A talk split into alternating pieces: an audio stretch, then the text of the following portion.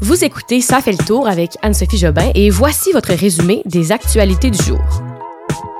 Johnny Depp gagne sa poursuite contre son ex Amber Heard. Fin officielle de l'urgence sanitaire au Québec. Et est-ce que la drogue pourrait être décriminalisée à Montréal? Bonjour tout le monde, bon mercredi, j'espère que vous allez bien, que ça se passe bien pour vous cette semaine. On sent que l'été arrive, hein, on est le 1er juin déjà. Moi, quand juin commence, c'est l'été qui commence. On rentre dans les trois mois euh, de la période estivale. Alors, c'est positif, c'est pas le gros soleil aujourd'hui ni demain, mais ça s'en vient, puis il n'y a pas de neige, il fait beau. Et nous, on y va sans plus tarder avec les actualités d'aujourd'hui. On est le mercredi 1er juin. Et voilà, le procès Amber Heard Johnny Depp s'est conclu aujourd'hui. Et le verdict, ben, c'est que les deux sont coupables pour diffamation.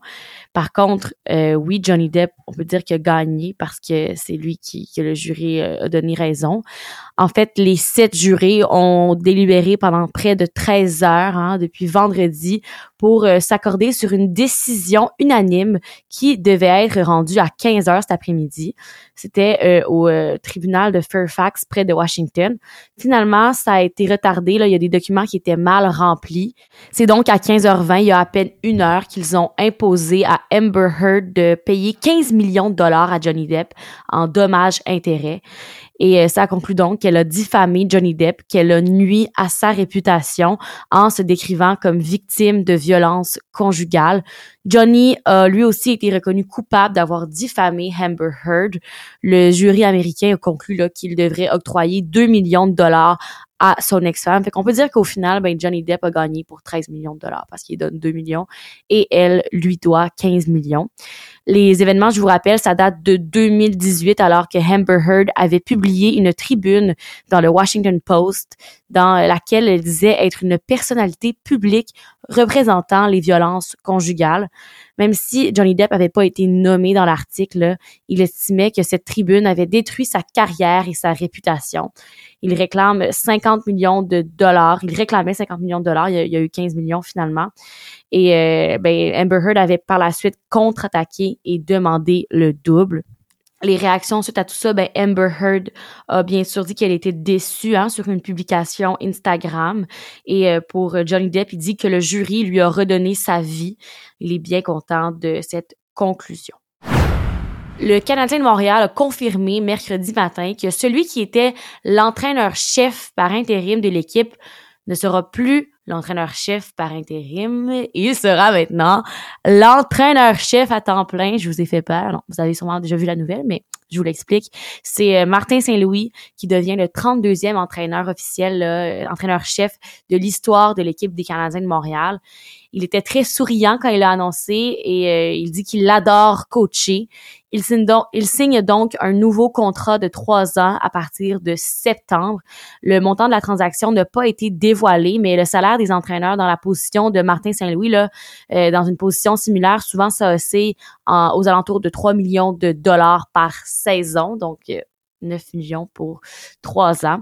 Les négociations ont pas été difficiles, a dit euh, Martin Saint-Louis, là, parce que ce retour-là était le souhait de tout le monde au Centre Bell. Il a même, lui, euh, il a dit en conférence de presse qu'il était tellement content, puis ça apparaissait avec son gros sourire. Je vous rappelle que Martin Saint-Louis avait été embauché le 9 février en remplaçant Dominique Ducharme. Le gouvernement Legault a mis fin ce matin à l'état d'urgence sanitaire au Québec lié à la pandémie de COVID-19. L'état d'urgence sanitaire, là, elle avait été mise en place pour la première fois le 13 mars 2020 et a été renouvelée à plusieurs reprises pendant un total de 115 semaines. Ça a été possible de faire cette annonce-là aujourd'hui parce qu'il y a eu l'adoption du projet de loi 28, hein, un projet de loi qui donne un petit coup de main au gouvernement pour aller de l'avant avec la fin de l'état d'urgence sanitaire. Parce qu'en fait, ce projet de loi-là, ben, ça, leur permet, ça leur permet de conserver certains pouvoirs d'exception jusqu'en décembre 2022. Pour vous donner une idée, le, titre du projet parle de lui-même. C'est la loi visant à mettre fin à l'état d'urgence sanitaire tout en prévoyant le maintien de mesures transitoires nécessaires pour protéger la santé de la population. Donc, on maintient des mesures qui peuvent être remises à tout moment, mais on enlève l'état d'urgence sanitaire. On joue un peu sur les mots, mais on peut dire qu'on n'est plus sous l'état d'urgence sanitaire de la pandémie de la COVID-19 au Québec. Les ministres fédérales et provinciales de la santé mentale et des dépendances ont annoncé hier à Vancouver qu'à compter de l'année prochaine, le 31 janvier 2023, une personne adulte prise en possession de petites quantités de drogue illégales pour son usage personnel, si c'est sur le territoire de la Colombie-Britannique, mais ben, cette personne-là ne sera pas arrêtée ni mise en accusation. C'est sorti hier.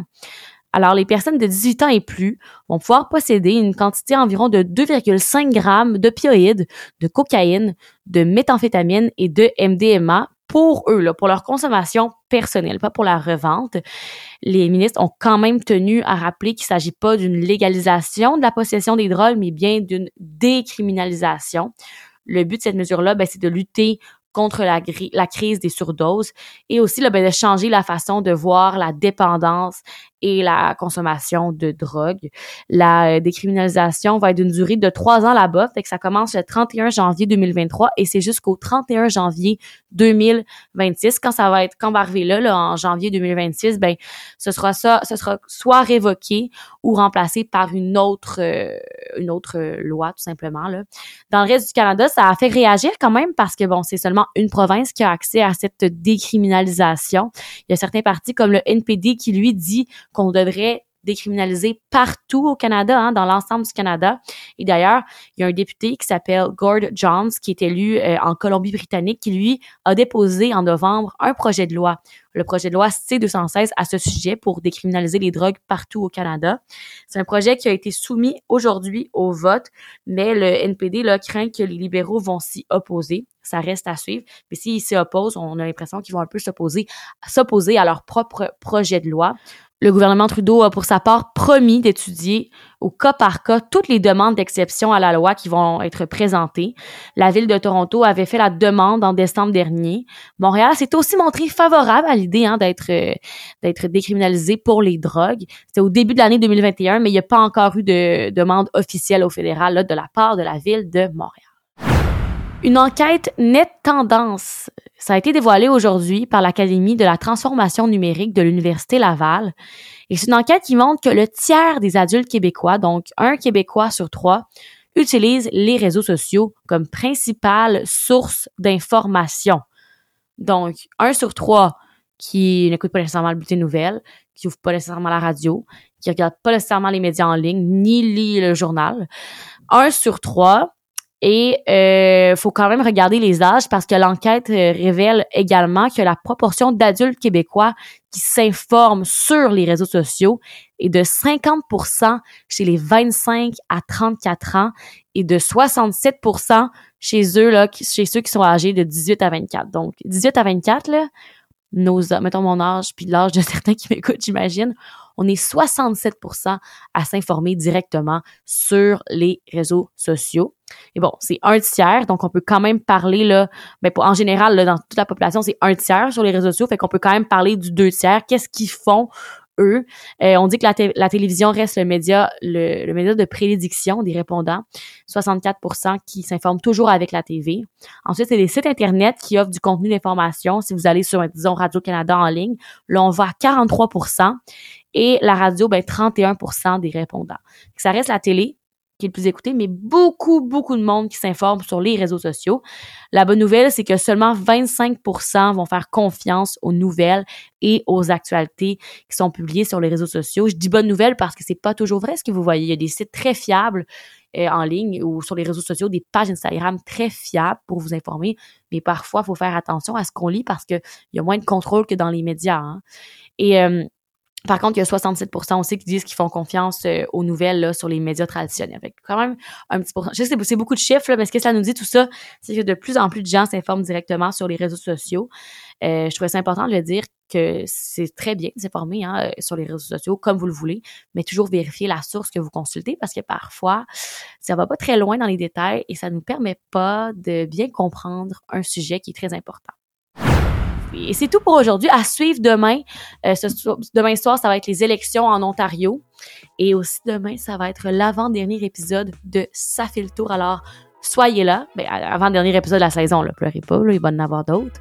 Mais pour cette, pour cette année, pour l'été, on fait un petit break. Donc, soyez des nôtres demain et je vous souhaite une belle soirée. Bye bye.